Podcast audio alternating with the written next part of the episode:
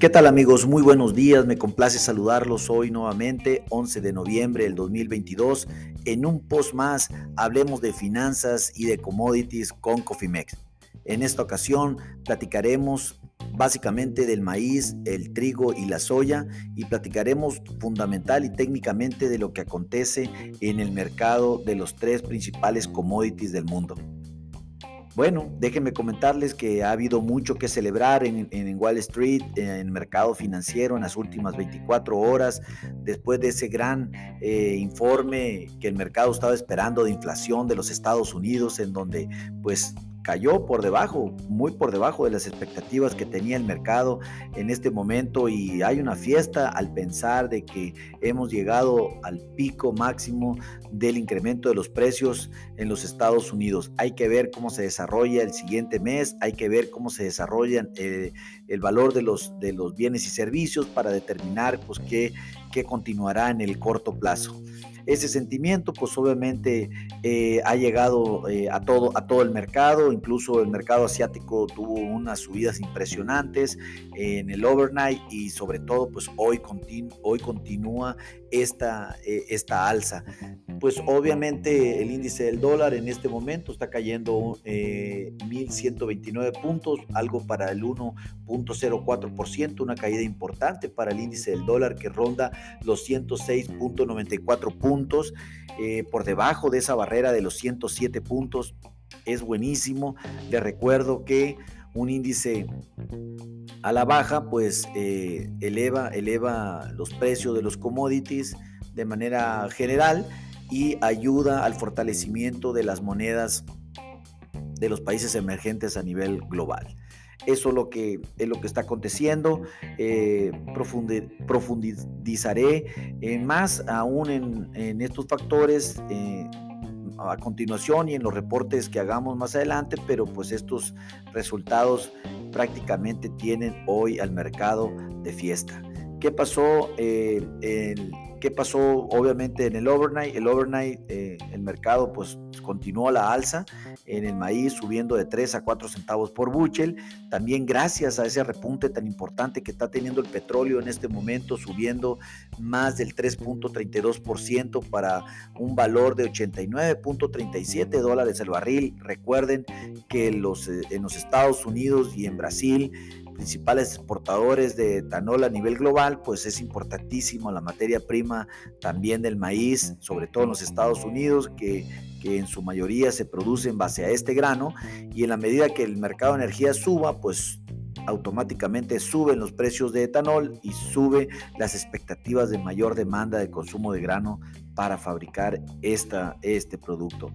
Bueno, aparte, pues la lectura, eh, la lectura de inflación más suave el día de ayer y la noticia de que China comenzará a relajar su política de cero COVID, pues obviamente revivió todas esas esperanzas de demanda a nivel global obviamente de exportación que pudieran eh, darse con mayor continuidad o de mayor volumen por parte de los Estados Unidos hacia China y pues obviamente que China también sea eh, importador de energía. Les recuerdo que de ambos productos es el principal exportador, es el principal importador a nivel global. El trigo, el maíz y la soya pues eh, se están fortaleciendo de manera general ante la debilidad del dólar, lo que es positivo sin lugar a dudas para las ventas de exportación eh, y para los mercados externos y para todos los mercados eh, que se mantienen fuertes a, nivel global. Después, después de esa gran debilidad que vimos a principio de semana, los mercados pues eh, no pueden ignorar la debilidad del dólar de lo que está haciendo el día de hoy, algo que, que definitivamente como ya lo comentamos en un par de días atrás, pues realmente eh, un dólar débil pues favorece al tema de las exportaciones, de los commodities y de los valores de la energía sin lugar a dudas. Independientemente de todo esto, la realidad es que eh, ha habido un cambio sin lugar a dudas en, en, lo que vendría siendo o que puede provocar un cambio en lo que vendría siendo las políticas de la Reserva Federal de los Estados Unidos en cuestión de tasas. Hay que estar muy atento porque viene el próximo mes revisión de política monetaria en los Estados Unidos y lo cual nos hace pensar de que si la debilidad del dólar continúa en el corto plazo y, y esa debilidad de tasas de interés continúa como se mostró desde el día de ayer a hoy en los Estados Unidos, pues nos haría pensar de que podría haber, eh, podría no haber un incremento de tasas tan, de interés eh, tan a 50 puntos o menos en los Estados Unidos en la próxima revisión y pues eso es favorable al menos en el mediano plazo para eh, el mercado financiero. Al final del día, eh, también un dato, el dato que también duro y relevante es pues la relajación del tema de las políticas del cero COVID en China, lo cual pues eh, esto también da cierta eh, flexibilidad y confianza para todos que el mercado, pues el mercado más grande del mundo continuará comprando y pues mantiene a todos con una excelente expectativa en el corto plazo. Ya lo veremos. Vamos a ver qué es lo que acontece la próxima semana en el, en el reporte del día lunes en inspecciones de exportación por parte de Luzda y estaremos muy pendientes al reporte de exportación del próximo jueves también para determinar si hay un cambio de tendencia, dado que en las últimas semanas hemos tenido unos reportes, la verdad, mediocres en términos de inspecciones y exportaciones por parte de los Estados Unidos hacia el exterior. Como lo comenté, ¿qué están haciendo los futuros de soya? Los futuros de soya suben 30 centavos por bushel, muy fuerte el crecimiento que ha tenido la soya en los últimos dos días. En las últimas dos sesiones nos encontramos con los futuros de enero a niveles de 14.53 centavos por bushel. Esto, pues prácticamente esta inercia la trae desde las noticias favorables del día de ayer. En el overnight, en la noche, ya estaba subiendo entre 15 y 24 centavos por bushel. Eh, gracias también, obvio, aquí sí la soya eh, gracias a las políticas chinas de la relajación del cero COVID, pues obviamente le dieron una expectativa de mayor demanda al corto plazo en la soya, una mayor demanda en la carne de cerdo y en el aceite de soya del mayor comprador del mundo como lo es China. Como lo comenté, pues realmente este, que China esté abierto a, comprar y que esté bien, que esté abierto a,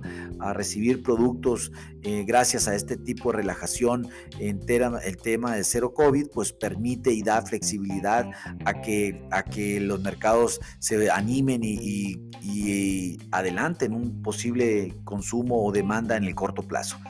Eh, el aumento, obviamente, como también lo, el aumento de la energía, en este caso el petróleo, como ya lo comenté, el maíz, aplica también eh, a, a, soya, sin lugar a dudas. Realmente hay un, hay un espaldarazo por parte del mercado de energía, gracias a China, que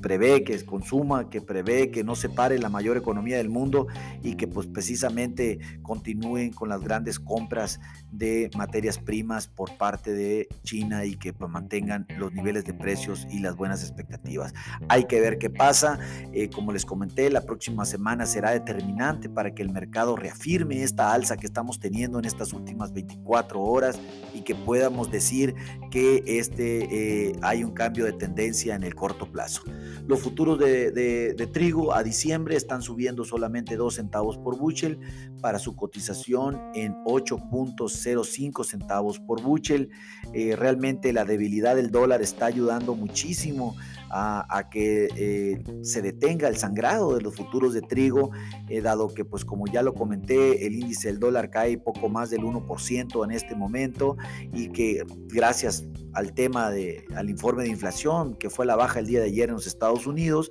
y que pues realmente... Eh, aumentan esas esperanzas de demanda por parte de China, como también es favorable para el maíz y la soya, lo cual pues obviamente incita a todo el mercado a tomar posiciones en el corto plazo, dado este panorama macroeconómico a nivel mundial que cambió de la noche a la mañana en muy buenas expectativas. Hay que ver lo que sucede con los temas del trigo de invierno en los Estados Unidos para ver eh, específicamente cómo le va a ir en la semana que entra con el tema de el reporte de calidad. Recordemos que ya está sembrado todo, ya debe estar eh, muy por encima del 85% en tema de nacencia global, pero lo que nos preocupa es el, ese, es el porcentaje de calidad. Recordemos que la semana pasada el Duda reportó, reportó un 32% de la cosecha como bueno y excelente contra un 45% del año pasado, algo pues obviamente es niveles demasiado bajos que si no se mejoran en el corto plazo definitivamente perjudicarán en rendimientos al, trigo en, el momento de la cosecha para este 2023. Hay que ver qué lo que, lo que sucede. El South Red Winter, o sea, el, lo futuro de Chicago, coquetearon con el nivel de, 8 centavos por bushel esta mañana. Sin embargo, pues prácticamente eh, rompieron, rompieron, tuvieron el bajo en 7.99 y medio centavos por bushel, pero de ahí el mercado rebotó, se regresó, tocó el soporte de, de, 7.99 y medio y se regresó para tener eh, ahorita pues estar a niveles de 8.04 centavos por bushel. Las ganancias del trigo pues han, sido limitadas ahorita, pues dado que continúa esa incertidumbre sobre la viabilidad de los corredores de, en el Mar Negro. Recordemos que el día 19 de noviembre caduca caduca eh, el acuerdo de libre tránsito por el Mar Negro firmado ante la ONU por Ucrania y Rusia, lo cual pues ya la ONU está planteando una reunión hoy con los representantes rusos en Suiza para discutir la extensión de esta iniciativa que si bien sabemos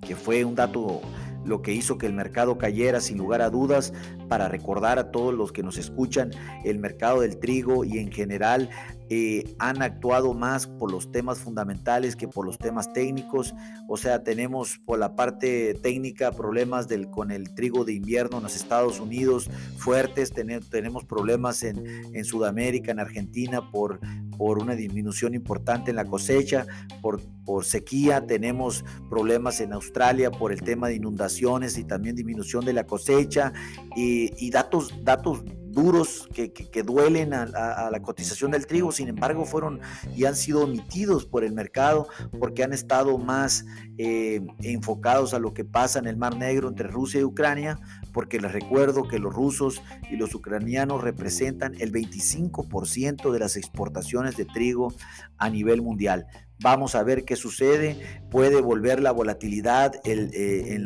eh, día de, el día lunes, el día domingo por perdón, a las 7.30 de la tarde, cuando se apertura la sesión electrónica, el overnight,